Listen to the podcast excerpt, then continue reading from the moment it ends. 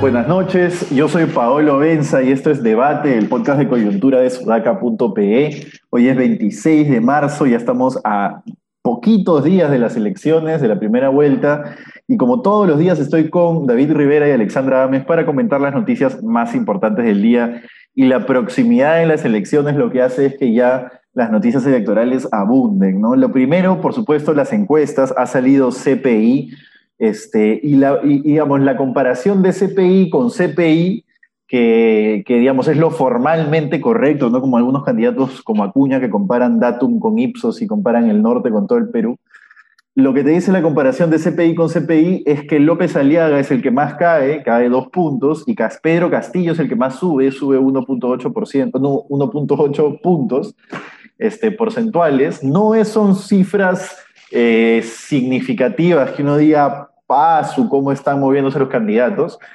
Eh, pero lo que sí creo es que te da al menos un pequeño, eh, una pequeña muestra de tendencias. Creo que López Aliaga está acusando el techo que conversábamos del AB. Creo que no está logrando subir más y, además está eh, estancándose y probablemente cayendo, lo vamos a confirmar con la próxima encuesta que sale el fin de semana, pero probablemente cayendo precisamente porque llegó a un punto en el que le tocaba dar el salto hacia otros niveles, pero su campaña es amarga, es una campaña como, como la de cualquier conservador, una campaña que, que, digamos, no, digamos, no logra dar el salto y su vehículo para dar el salto, que eran probablemente su plataforma de iglesias evangélicas y, líderes de estas iglesias, no lo está terminando de ayudar. Y ahí uno se da cuenta que no es eh, un vaso comunicante, el vaso religioso tan poderoso como, como se cree, pero vamos a seguir viendo porque todavía falta para la primera vuelta y, y, lo que está clarísimo es que están todos muy pegaditos y con subir 3% uno puede dar el salto. Todavía se ven porcentajes chicos, aunque no estamos hablando de votos válidos, sino de intención, pero todavía se ven eh,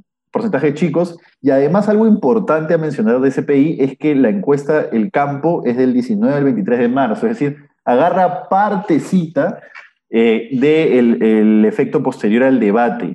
Y eh, eso significa que, al menos en esa partecita chiquitita que está reflejando CPI, Mendoza no crece pese a haber sido la ganadora del debate, pero es algo que vamos a tener que ver sí o sí en las encuestas del domingo, me parece. No deberíamos tomar como que aquí se está reflejando el debate, lo último que voy a decir es que sí, eh, y les hago la pregunta de repente a ustedes también, es que Pedro Castillo parece que se estuviera configurando como el Goyo Santos de elecciones anteriores, ¿no? que no hace que la candidata, o sea, la, digamos, la izquierda más regional y conservadora que hace que la candidata de izquierda más limeña y progresista no pase a segunda vuelta. No, no sé cómo lo, lo ven ustedes, Alexandra David.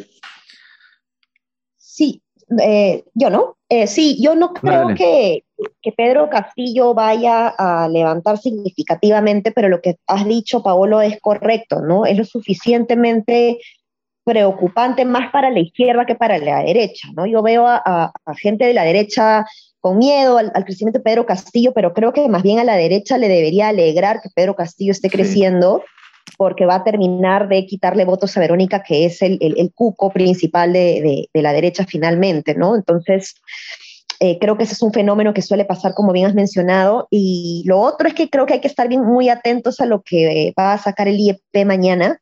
No sé si el IEP va a ser simulación, pero imagino que si Ipsos ya lo hizo la vez pasada, esta vez lo va a volver a hacer con cédula y ánfora, que es otro lote, como se dice, y ya en tiempos eh, tan chiquititos previos a la elección, es un indicador bien interesante de cómo ya la gente se pone en modo electoral realmente y, marca, ¿no? Se pone en modo serio y, decide marcar un símbolo o un rostro y ponerlo en un ánfora, ¿no? Entonces, eso a diferencia de CPI también es, es importante.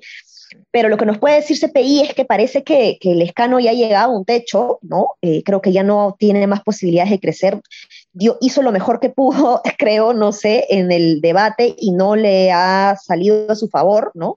Creo que ha sido el más golpeado o el menos beneficiado del debate. em, y ya no creo que tenga más para crecer, aunque bueno, su estrategia al día siguiente fue hablar del Huáscar, que tampoco se ha recogido necesariamente en, en estas encuestas, pero por ahí crece un poquito más en el sur. Ahora, yo no sé realmente cuál es la relación entre Tacna y Puno. Yo entiendo que en Tacna los tacneños no quieren mucho a los puneños, entonces no sé qué tanto vean en eh, los tacneños una posibilidad de tener a un lescano de presidente. Em, ¿Y qué más? Eh, y, bueno, de Soto he visto eh, en Google Trends que ha crecido bastante, ¿no? Que es esta búsqueda de, eh, es un contador de búsqueda, no es una intención de voto, pero te permite de alguna manera medir un poquito por dónde se está yendo la conversación, no necesariamente a favor o en contra del candidato, pero esta ha crecido y podría indicar o yo podría pronosticar que de Soto va a crecer un poquito seguramente mañana o pasado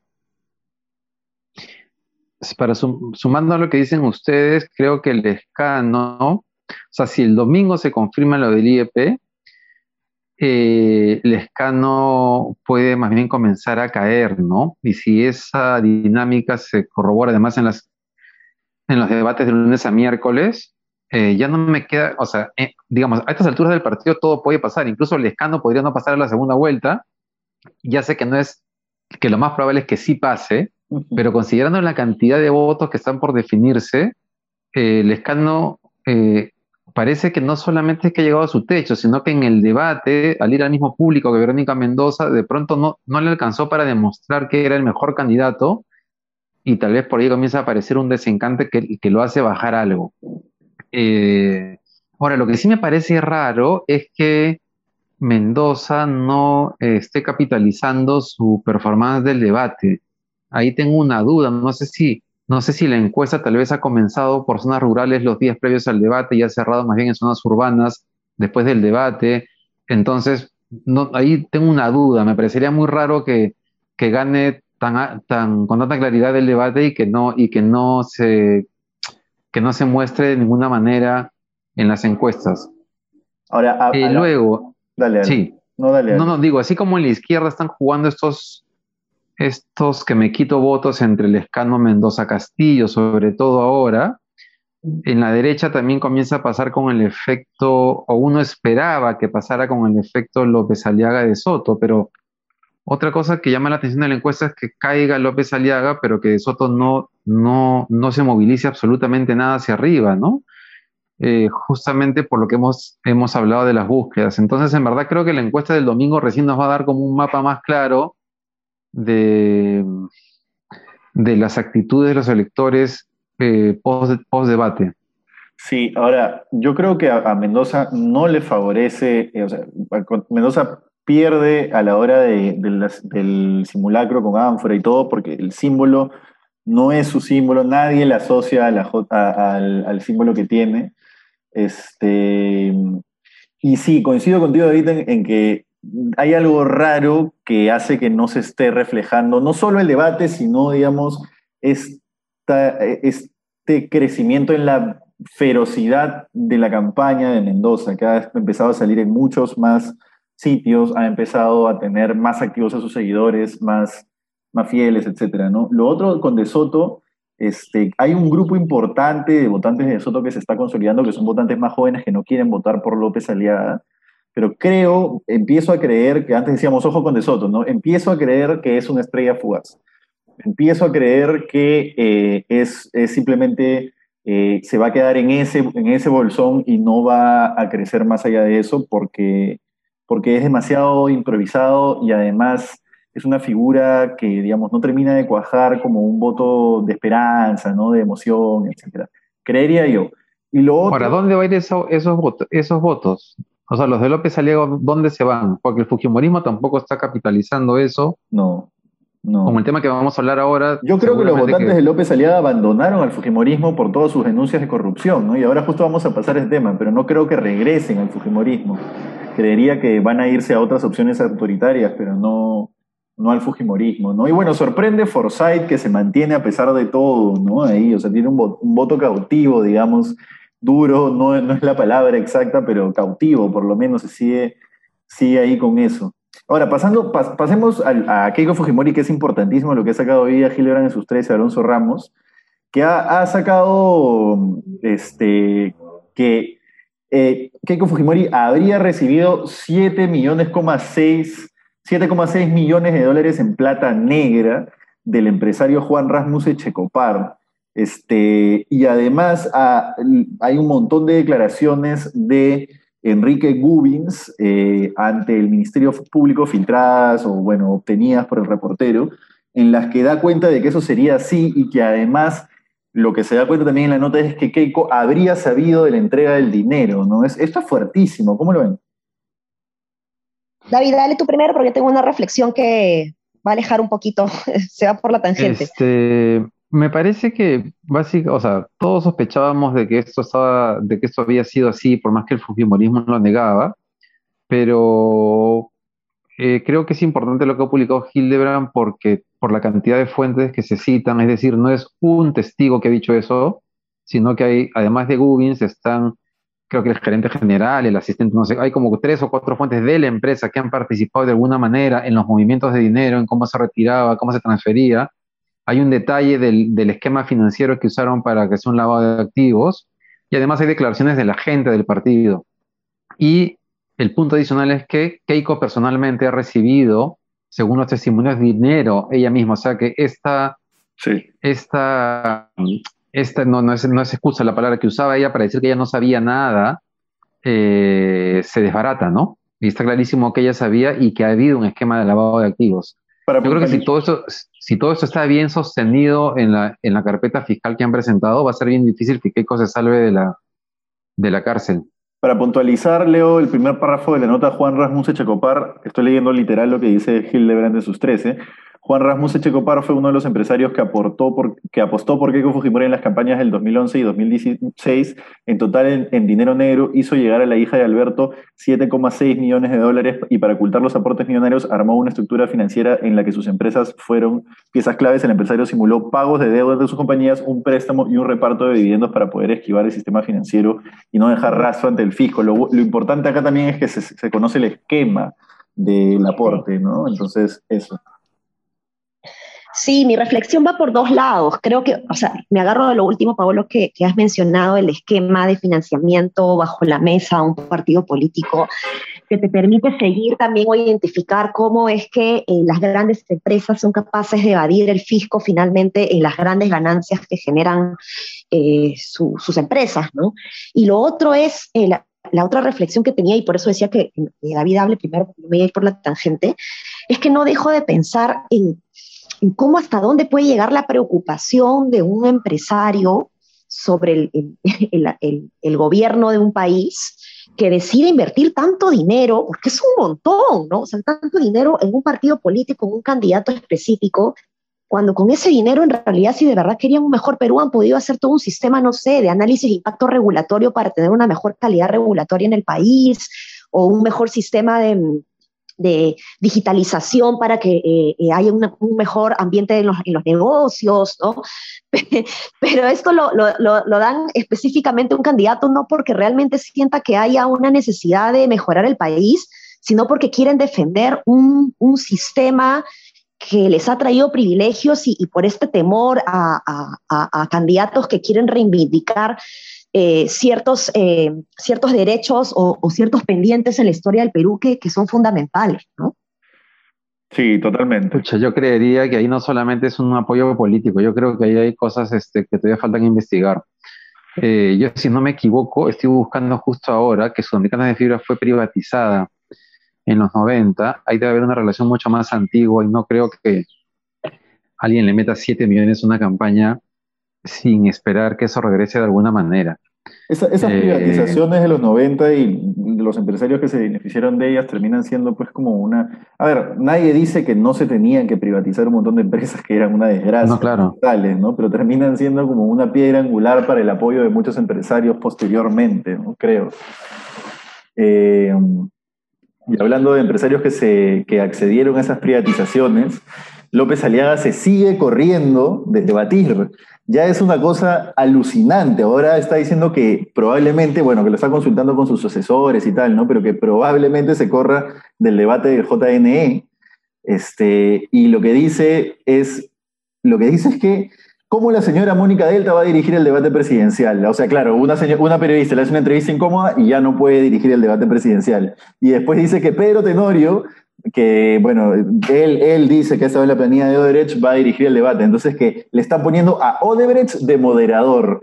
Eh, y que por eso no va, no va a, debatir. Yo creo que eh, la peor actitud que un candidato puede tomar es no debatir. Creo que eso siempre va a jugarle en contra en términos de encuestas. Este, y que por más que te vayan a sacar la miércoles en el debate, tienes que pararte ahí y aguantarte. Y lo mismo que hizo Alan, que sabía que Poppy le iba a sacar la miércoles, pero fue, se paró y aguantó. Y al menos lo hizo con cierta, digamos, con la frente en alto. ¿no? Nada peor que correrse y más en un candidato como, como Porky que, que se ufana de, de, mostrar poder. No sé cómo lo ven.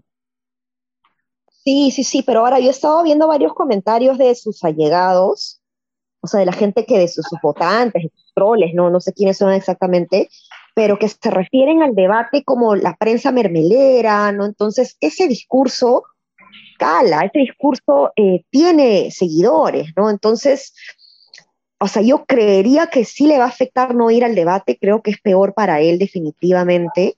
Eh, yo no dejo de citar el, caso de, ya ni me acuerdo, el, no, Reyardo, ¿no? que tampoco fue el debate y, pasó vergüenza, pero además pasó vergüenza porque hubo un espacio, una silla vacía. ¿no? Entonces, e, eso fue lo que hizo que, pasara vergüenza. No sé si van a repetir el mismo esquema aquí en el caso de que Rafael López Alea no vaya, ¿no?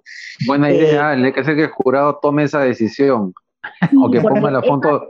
O que ponga la foto de Porky, la imagen de Porky. Porque, esa, porque esa, esa, ese, ese fue un pedido, fue un acuerdo de todos los candidatos a la Lima Metropolitana, que, que una vez ahí, cuando no fue Reyardo, dijeron, ah, no, tiene que, los minutos asignados a Reyardo tenemos que, que hacérselos valer, o sea, no, porque eh, la opción era repartírselos entre los demás y ellos dijeron no, el espacio queda para eh, vacío para rellarlo para que la gente sepa que no ha ido al debate. Y eso fue lo que afectó eh, finalmente su, no ida, asistida, ¿no? Entonces ahí creo que el jurado, si se quiere hacer sentir como una institución sólida, fuerte, creo que debería ser lo mismo esta vez también, ¿no?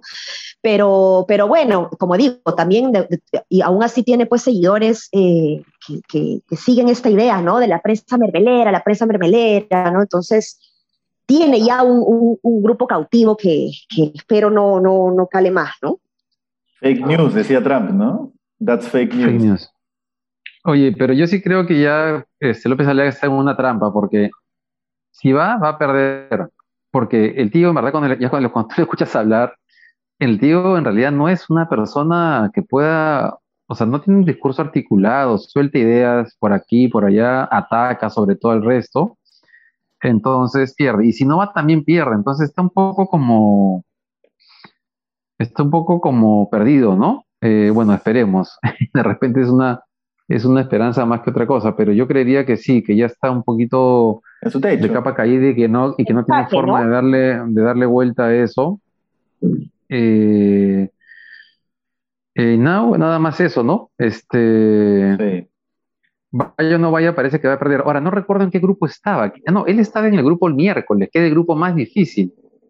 Porque, el, porque los demás grupos son un poco, digamos, suaves. A, a Verónica Mendoza le toca con, no, con Forsyth este, pero después este, el Escano, López Aliaga están juntos el miércoles y otros más. Era el, era, el, era el grupo más difícil. Sí, sí, sí, sí. Bueno, a él le tocaba enfrentarse a Julio Guzmán, ¿no? Iba a ser, iba a ser bien bonito. Ah, Julio Guzmán también iba a estar ahí. Claro, que Julio Guzmán y el Escano lo van a destruir, ¿no? Sí, claro. Y creo que ese, ese, ese punto que mencionan ustedes del, de sus seguidores que se compran el discurso de los fake news y la mermelada, creo que es un grupo que no es tan grande, solamente que es muy activo en redes. O sea, no creo que ese 9% refleje a ese público. Ese público del 9% también eh, incluía personas que se habían creído su discurso de los valores, el cristianismo, el celibato, y con, el correr de la semana se han dado cuenta que era un floro, ¿no? Entonces, todo ese, público ha, corrido, no, sabemos a dónde, y finalmente creo que cuando sepamos qué votación saca López Aliaga, vamos a ver, vamos a ver qué porcentaje del país sí tiene ese discurso, eh, como se ha dicho, medio fascista, confrontacional, agresivo, este, peligroso para, para, el, para el país.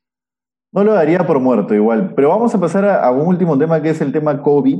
No, no nos olvidemos que estamos en pandemia, nos quedan unos cuatro minutitos para, para hablar de dos cosas importantes, que es que el MINSA acaba ya finalmente Ugarte de decir que no van a usar más la ivermectina porque la OMS dice que no tiene utilidad, se demoraron un poquito, pero bueno, finalmente, ¿no? Ya tomando decisiones con un poco, como dice Alex, tomando decisiones sobre cierta evidencia, ¿no? Por lo menos eh, tarde, pero, pero lo hacen. Y lo otro importante es que el MINSA también ha dicho que eh, para que los voluntarios del ensayo de Sinopharma en el Perú puedan acceder a la dosis eh, los que han recibido placebo y la vacuna que no sirve, eh, depende ello de la Cayetano. Alexandra, Alexandra, tú eres voluntaria.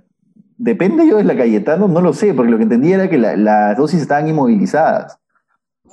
Sí, o sea, dependía de la Cayetano levantar el ciego y dependía de la, de la Cayetano entregar estas vacunas a los, al grupo de los placebos pero, pero ahora el Instituto Nacional de Salud es quien ha tomado el control de esto, entonces ya no depende de la Cayetano, o sea, ya, ya no es tan sencillo, yo no sé con qué problemas se habrá encontrado la, la, la, investigadora que estuvo asumiendo esto eh, estas semanas, este último mes, que ha tenido que renunciar, eh, me parece que ayer, ¿no? Entonces, eh, esto genera mucho más preocupación en el grupo de, voluntarios. Yo estoy, formo parte, de hecho, de un grupo de Facebook donde los voluntarios nos hemos unido ahí y hay mucha preocupación respecto a qué va a pasar con, con nosotros porque creemos que tenemos derecho a saber eh, sobre los resultados. Ahora, a mí me habían dicho desde un inicio, desde el año pasado, que estos resultados se iban a saber en marzo, entre la quincena y fines de marzo. Entonces, en teoría todavía estamos sobre,